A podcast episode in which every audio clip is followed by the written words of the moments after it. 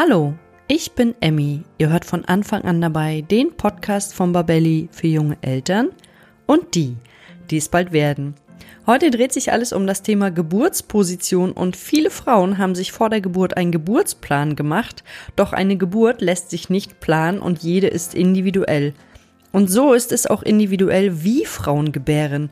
Und ich spreche heute mit meiner lieben Kollegin Emily Hoppe und wir wollen uns heute verschiedene Positionen sowohl für die Eröffnungsphase als auch für die Austrittsphase genauer anschauen und auch über Vor- und Nachteile der jeweiligen Positionen sprechen. Und nun wünsche ich euch ganz viel Spaß beim Zuhören. In der Schwangerschaft schieben viele das Thema Elterngeld bis ganz zum Schluss auf. Ich stelle euch nun unseren Partner elterngeld.de vor und gebe euch den heißen Tipp mit, das Thema nicht auf die lange Bank zu schieben. Mit Yvonne von Elterngeld.de habe ich bereits in Folge 93 zu dem Thema gesprochen und sie hat uns viele Tipps gegeben, wie man mehr Elterngeld erhalten kann. Einige davon lassen sich aber nicht mehr anwenden, wenn ihr euch erst kurz vor der Geburt oder danach darum kümmert. Der beste Zeitpunkt ist also genau jetzt. Elterngeld.de bietet dafür einen Online-Kurs. Für knapp 30 Euro lernt ihr dort mit kurzen und informativen Videos alles zum Elterngeld und was ihr beachten müsst. Und das Beste ist, ihr könnt im Anschluss auch all eure individuellen Fragen an die Elterngeld-Experten stellen. Und zum Thema Elterngeld habt ihr dort wirklich die Experten, denn sie haben schon über 4000 Eltern beraten und Anträge gestellt. Also hört nochmal rein in unsere Folge 93 zum Thema Elterngeld oder bucht direkt den Kurs auf www.elterngeld.de. Ja, hallo und herzlich willkommen zum heutigen Podcast mit dem Thema Geburtsposition. Und ich freue mich sehr, das wird nämlich einer von vielen Podcasts mit meiner tollen Kollegin Emily Hoppe. Hallo Emily. Hallo Emmy. Ja, schön, dass du heute da bist. Wir werden uns heute über Geburtspositionen unterhalten, Vor- und Nachteile der jeweiligen Position. Und bevor wir jetzt gleich ins Gespräch gehen, würde ich dich bitten, dass du dich unseren Zuhörenden kurz vorstellst. Ja, gerne. Also ich bin Emily und äh, bin jetzt ganz frisch bei Babelli dazugestoßen und unterstütze die Redaktion. Ich bin Hebamme und habe 2017 mein Examen gemacht und nebenbei studiert noch für einen Bachelor und habe einen Abschluss quasi in Hebammenwissenschaften. Dann habe ich äh, im Kreißsaal gearbeitet und habe äh, geburtshilfliche Erfahrungen gesammelt und bin danach in die Freiberuflichkeit gegangen. Und gerade auch letztes Jahr bin ich jetzt selber Mama geworden von einem kleinen Sohn und genau versuche jetzt Work-Life-Balance und den kleinen Sohn äh, mit meinem Berufsleben gut zu vereinbaren und freue mich jetzt äh, bei Babelli dabei zu sein und mit der Emmy äh, zu tollen Themen rund um Schwangerschaft und Babys euch ähm, Tipps zu geben. Ja, das klingt auf jeden Fall sehr gut und da freue ich mich sehr, dass wir jetzt öfter einen Podcast zusammen machen. Und äh, heute geht's ja um die Geburtsposition und ich würde ganz gerne, dass wir das heute mal ein bisschen exemplarisch darstellen. Und wir gehen an einem Beispiel mal durch und wir nehmen mal an, eine hochschwangere Frau, wir nennen sie heute mal Anna, deren Wehen bereits eingesetzt haben. Sie ist jetzt im Kreissaal angekommen. Und sie kommt dann in der sogenannten Eröffnungsphase in den Kreissaal. Kannst du uns vielleicht erst noch mal kurz erklären, was die Eröffnungsphase ist? Ja, genau. Das, äh, die Eröffnungsphase ist ähm, sozusagen ab Beginn von wirksamen Wehen. Also wenn die Frau regelmäßige Kontraktion, also ein Hartwerden des Bauches spürt, äh, von fünf bis zehn Minuten Abständen, die eine Regelmäßigkeit haben und eine Minute lang andauern. Ab da sagen wir Hebammen sozusagen, dass es äh, muttermundswirksame Wehen sind. Vorher kann die Frau auch tagelang davor schon Wehen haben. Deswegen ist immer so der Geburtsbeginn für die Frauen immer subjektiv was anderes jetzt als äh, für uns Hebammen. Deswegen äh, sagen wir immer, okay, wenn ihr richtig am Pusten seid, wenn ihr wirklich schon Kontraktionen merkt, dass ihr dann in den Kreißsaal kommt. Das hört man auch oft in den Vorbereitungskursen von den Hebammen. Und die Eröffnungsphase dauert sozusagen ab diesem Moment, wenn es losgeht, bis zur vollständigen Muttermundseröffnung. Das wären dann sozusagen zehn Zentimeter. Und die meisten Frauen, gerade die Erstgebärenden, kommen natürlich relativ früh in den Kreissaal Und wir schauen dann immer, wie weit ist der Mund am Mund tatsächlich? Geht die Geburt schon los? Oder kann man die Frau sozusagen nochmal spazieren schicken mit dem Partner oder auch tatsächlich manchmal nochmal nach Hause? Und es ist auch nicht so, wie viele vielleicht vermuten, dass die Eröffnungsphase immer mit dem Platzen der Fruchtblase beginnt, oder? Nee, genau. Das ist manchmal immer dann so ein Huchmoment, wo man sagt, jetzt geht's jetzt etwa los, oh Gott, äh, äh, den pa Partner rufen, äh, packt die Sachen und los geht's. Äh, da kann man auch gerne immer erstmal warten, äh, wenn das Fruchtwasser nicht irgendwie grün oder blutig ist, dass man einfach schaut, kommen denn auch Wehen? Also merke ich dieses, ist manchmal wie so ein Unterleibsziehen oder auch ein Ziehen in den Rücken.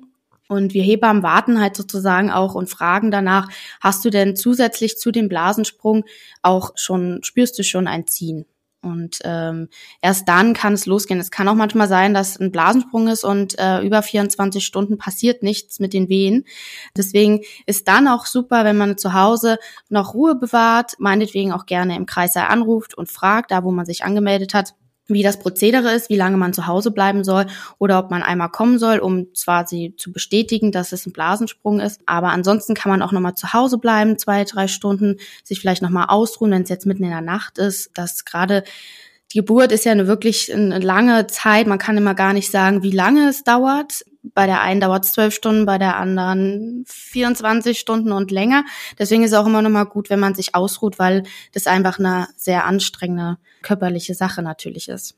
Das klingt immer alles so gelassen dass, oh ja, da kannst du dich nochmal hinlegen oder dann kannst du nochmal nach Hause fahren. Ich kann mich an meine erste Geburt erinnern und weiß, dass ich nicht so gelassen war und ähm, die Blase ist dann, also die Fruchtblase ist mitten in der Nacht gesprungen und dann bin ich natürlich total aufgeschreckt sofort, habe meinen Partner angestoßen, habe gesagt, wir müssen los, ja. Und das war alles ziemlich hektisch. Also ich habe mich nochmal fertig gemacht, bin nochmal ins Bad gegangen und so, das schon. Aber die Wehen kamen dann auch schon alle vier Minuten. Dann habe ich gedacht, oh, wir sollten jetzt äh, wirklich los, weil man ja nicht abschätzen kann, wie lange es dauert und weil ich nicht meinen Muttermund getastet habe und da ja auch keine Fachfrau bin.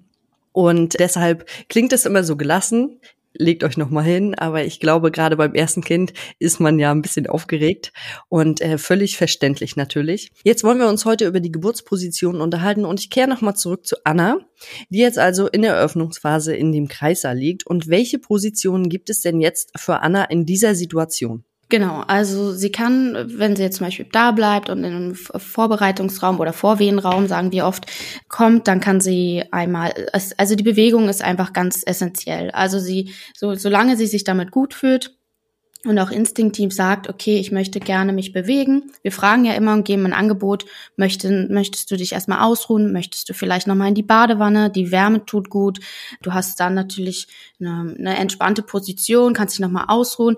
Oder möchtest du eher auf den Petsyball gehen, kreisende Bewegung für das Becken quasi machen.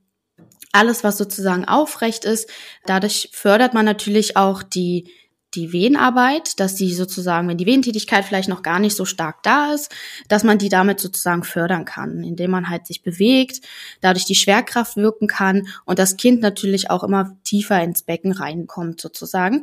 Und dadurch kann natürlich das viel effektiver wirken, alles zusammen. Das spielt ja so vieles mit rein, das Becken, das Kind, die Wehen, alles spielt so ein bisschen miteinander äh, zusammen und die Frau muss halt gucken, in welcher Position fühlt sie sich gerade am wohlsten. Und es gibt natürlich die liegende Position zum Ausruhen oder halt natürlich auch die, die vertikale Position, die aufrechten Position. Man kann sich an die Wand stützen, aber alles sozusagen in vorn übergebeugte Position. Also nicht zu sehr ein Hohlkreuz gehen, kein Watschelgang machen, sondern eher ähm, wirklich sich rund machen, weil das einfach das Becken natürlich sonst in eine andere Position bringt. Je mehr wir ins Hohlkreuz gehen, umso schwieriger hat es das Kind diese natürlichen Bogen, den er machen muss, äh, um tiefer ins Becken reinzukommen. Und dadurch unterstützen wir alles mit vornübergebeugten Sachen. Und da werden wir auch oft äh, euch, äh, die Hebammen bereiten die Frauen darauf auch im Geburtsvorbereitungskurs vor, dass sie auch gerade mit ihrem Partner sowas schon vorab einmal geübt haben, ne? dass man bei dem Partner festhalten kann im Stehen. Währenddessen umarmt man sich, das löst äh, wieder Liebeshormone aus, das fördert wieder die Wehentätigkeit, man kann Becken kreisen, der Partner kann den Rücken ein bisschen massieren und streicheln. Also das sind alles viele Sachen, die das noch zusätzlich fördern und die Geburtsposition oder Gebärhaltung kann man auch sagen, die kann man immer wieder variieren. Das ist nichts ähm, Statisches, wo man unbedingt in der Position bleiben soll, sondern das Wichtige ist die Bewegung. Einfach instinktiv auch immer zu schauen, okay, die Hebamme hat mir jetzt eine Position vorgeschlagen, wie würde ich die jetzt abwandeln wollen? Also, dass man da auch gerne Vorschläge macht, wenn man sich nicht vorher traut. Darf ich denn vielleicht auch so in die Position Natürlich, gerne. Also alles, äh, was die Frau von sich selber vorschlägt, finden wir immer super, weil wir unterstützen ja auch nur in der Hinsicht und begleiten die Frau in dem Weg zur Geburt äh, und auf dem Weg zu ihrem Baby. Und ich glaube, ganz viel passiert bei uns Frauen auch intuitiv. Ja, wir hatten ja im Vorfeld auch schon drüber gesprochen, dass du manchmal Damen hattest, die man vielleicht aufgrund der äh, Sprachbarriere nicht verstanden hat und dann müsst ihr euch ja im Prinzip mit Händen und Füßen unterhalten und du hast mir im Vorfeld dazu auch schon was gesagt. Vielleicht kannst du das jetzt auch noch mal erwähnen. Ja, gerne. Ähm, ja, ich habe gemerkt, dass ähm, in meiner Kreissaalerfahrung, dass gerade auch Frauen, mit denen man sich nicht so äh, artikulieren konnte, dass die äh, ja, gar nicht immer oft verstanden haben, was ich ihnen jetzt äh, erkläre oder zeigen möchte. Und dann hat man natürlich eine Position gezeigt, aber die haben das gar nicht so sehr gebraucht. Die haben einfach genickt und haben äh, mich angeschmunzelt und so auf die Art und Weise, ja, ja, ist schon okay, ich mach das. Die haben dann sich in die Vierfüßlerposition im Bett oder die sind dann ähm, an, an so ein Tuch gegangen und haben sozusagen kreisende Bewegungen gemacht. Die, die haben sich in den Raum umgeschaut, wo, wo sie gerade sind und haben geschaut, was kann ich mir jetzt greifen? Kann ich den Stuhl nehmen? Äh, kann ich mich an die Wand stellen? Ähm, und die haben ja so ganz in sich das alles äh, verarbeitet. Also man musste gar nicht so viel reden.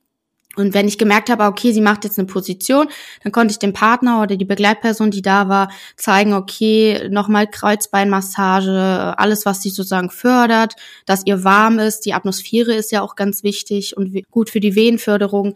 Und das waren oft, äh, sag ich jetzt mal, afrikanische Frauen oder aus dem südländischen Bereich, die einfach auch so ein gewisses Körpergefühl haben und da war das ganz spannend zu beobachten, weil man musste wirklich nicht viel machen. Man durfte den eigentlich so ein bisschen im Hintergrund zuschauen. Genau, da, da lief das einen einfach.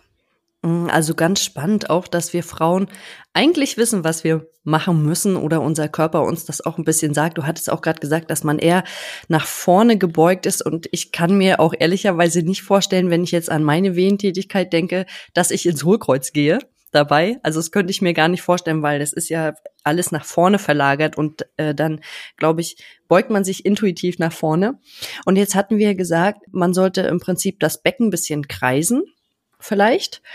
Es gibt stehend, gehend, hängend und gebeugt. Quasi das sind die Positionen für die Eröffnungsphase. Jetzt ist Anna, unser Beispiel, schon ein bisschen weiter und der Muttermund ist äh, geöffnet. Auf welche Position kann denn Anna sich jetzt vorbereiten oder welche Möglichkeiten hat Anna, sich in die Gebärhaltung zu bringen?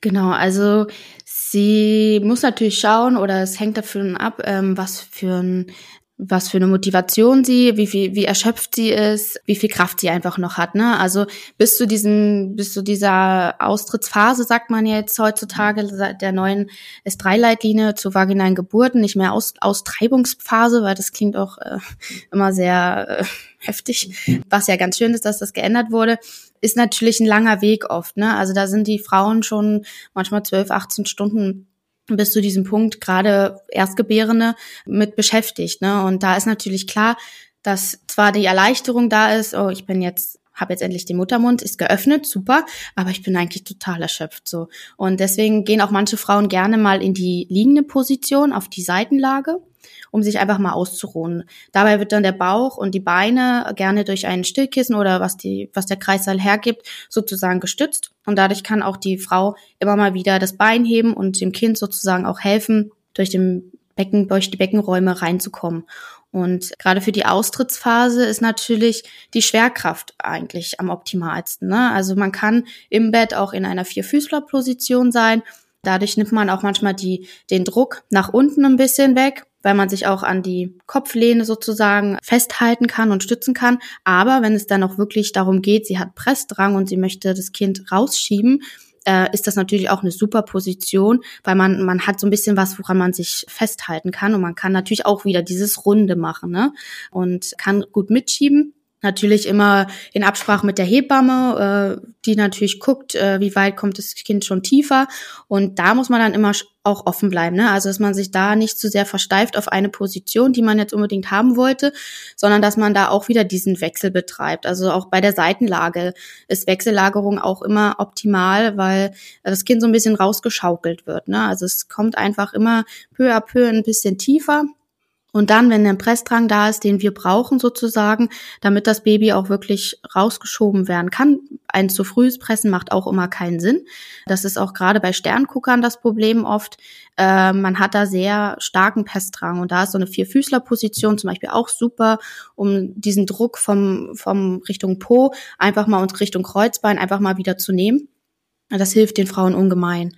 Und so im Vergleich zu, zu diesem internationalen Vergleich, wie Frauen gebären, gerade in der Austrittsphase, ist natürlich diese aufrechte hockende Position sehr, ähm, sehr beliebt, weil man natürlich logisch denkt und sagt, okay, es ist aufrecht, die Schwerkraft kann, ähm, kann wirken äh, und es geht tiefer, also wieso nicht so, ne? Äh, es ist aber leider gar nicht so häufig. Also drei von vier Frauen gebären tatsächlich eher in der Rückenlage. Und das hat meistens auch Erschöpfungsgründe, dann aber auch natürlich die vom, von den Hebammen und von den Ärzten, dass die besser untersuchen können, besser gucken können, wie tief kommt denn das Kind. Äh, aber eigentlich ist es nicht die äh, optimalste Gebärposition, weil man natürlich, das Kind muss gegen die Schwerkraft einen Bogen nach oben machen und ist eigentlich nicht physiologisch. Mhm. Ich hatte tatsächlich dazu was ganz Interessantes gelesen und zwar kam das von, ich weiß es nicht mehr ganz genau, König Ludwig dem 16. oder 14., mhm.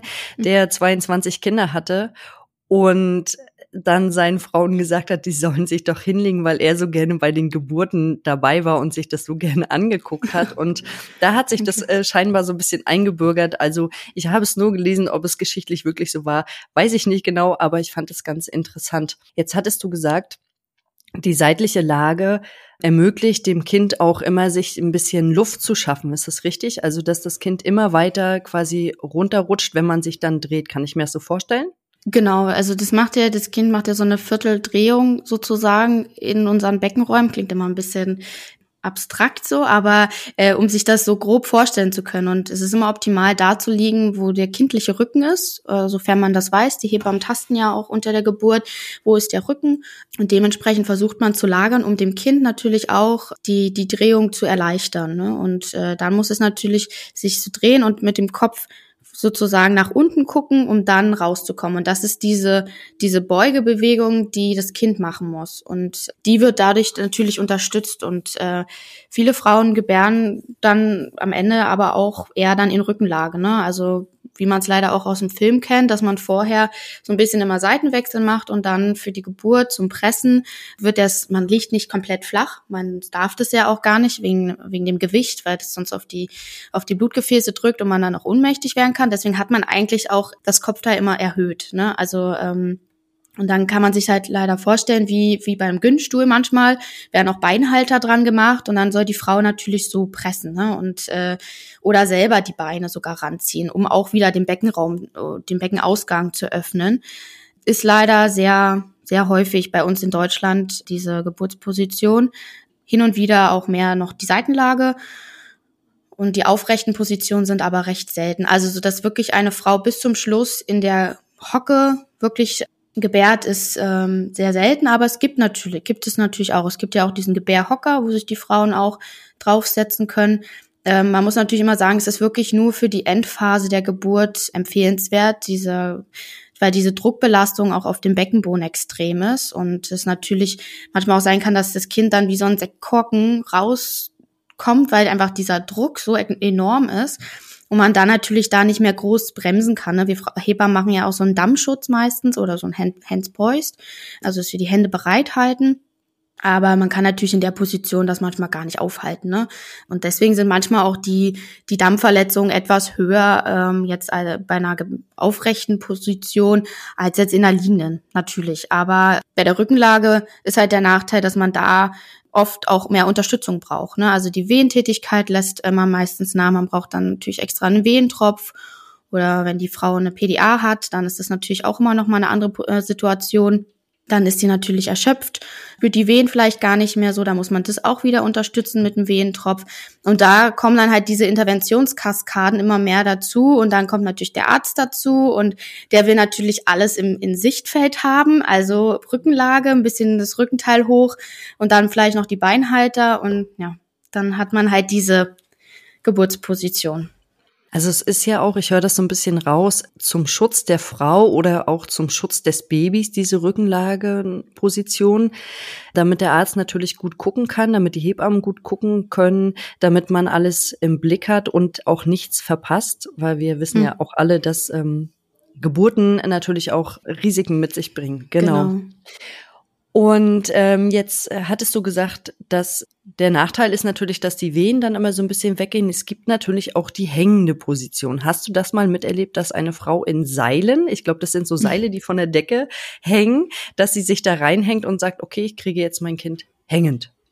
Ach, das wäre super spannend. Also äh, nee, ich habe tatsächlich das noch nicht erlebt, auch nicht in der Ausbildung oder so gesehen. Vielleicht am Anfang, wenn die Frau in den Kreissaal kommt, dass äh, okay, Muttermund ist acht Zentimeter und so, und sie ist motiviert und hat Lust, da das auch auszuprobieren, weil es halt im Kreissaal hängt. Das hängt halt immer nicht in den Vorwehenzimmern, sondern meistens nur in den Kreissälen. Aber zum Ausprobieren klar haben sie es ausgenutzt, aber leider nicht bis zum Schluss. Also das habe ich selten erlebt ist halt auch immer so die Sache, woran man ja auch denken muss, diese Herztonüberwachung, die ja auch im Kreislauf stattfindet, ne? Und die ist meistens auch ein Grund, weswegen die Frauen in die liegende Position gebracht werden, weil Herztöne können nicht gut abgeleitet werden. Man kann, hat keinen, keinen Blick mehr, wie geht's dem Kind eigentlich. Davon versucht man natürlich heutzutage jetzt auch mit der neuen S3-Leitlinie ein bisschen mehr wegzukommen, dass man das auch auskultieren kann, die Herztöne um nicht mehr die Frau wegen des Kabels des CTGs äh, nicht mehr bewegen lassen zu können in, im Raum. Ne?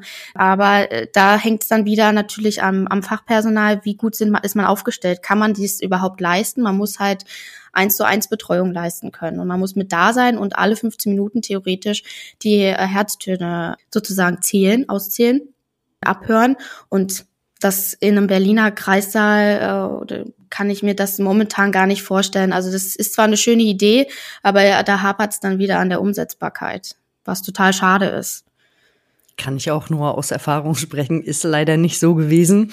Aber trotzdem äh, sind meine Kinder ja gut zur Welt gekommen. Und jetzt habe ich gerade noch mal an die Wassergeburt gedacht, weil auch da könnte man ja rein theoretisch die Herztöne nicht unbedingt kontrollieren, oder? Doch, die äh, lassen sich doch gut durch das Wasser ableiten. Also die, die, man ja. hat sozusagen auch heutzutage äh, in den in den Kreischen ein CTG, was ohne Kabel ist, was ist nicht immer die beste Ableitungsmöglichkeit, aber versucht man jetzt äh, sozusagen Telemetrie heißt es, auch damit ableiten zu können. Und dann ist es quasi, hast du einen Bauchgurt im Wasser und da ähm, muss man dann halt einfach gucken, dass die, dass die so richtig positioniert sind, um die Herztöne abzuleiten. Aber das funktioniert eigentlich tatsächlich gut. Es bleibt halt aber nicht immer alle, jede Frau äh, bis zum Ende äh, im Wasser. Aber das Wasser hat einfach so eine unglaublich positive Wirkung auf den Geburtsverlauf. Also weil es hat einfach diese Wärme. Der Muttermund wird schön weich durch das Wasser und durch die Wärme. Und äh, eigentlich kommen die Kinder da wirklich schön. Es gibt ja auch äh, ganz viele Hausgeburten, die auch diesen Geburtspool haben oder auch im Geburtshaus gibt's ja auch Geburtswannen. Und da äh, kommt es viel, viel häufiger vor, dass die natürlich auch ähm, im Geburtspool ähm, im Wasser gebären. Äh, da gibt's ja auch immer ganz schöne Verläufe oder Erfahrungsberichte die man so mitkriegt. Da ist halt aber auch eine 1 zu 1 Betreuung oder beziehungsweise 2 zu 1, da sind ja immer zwei Hebammen mit zu Hause, um sich da gegenseitig zu unterstützen. Und das ist natürlich eine ganz andere Atmosphäre, also als jetzt sozusagen in der Klinik.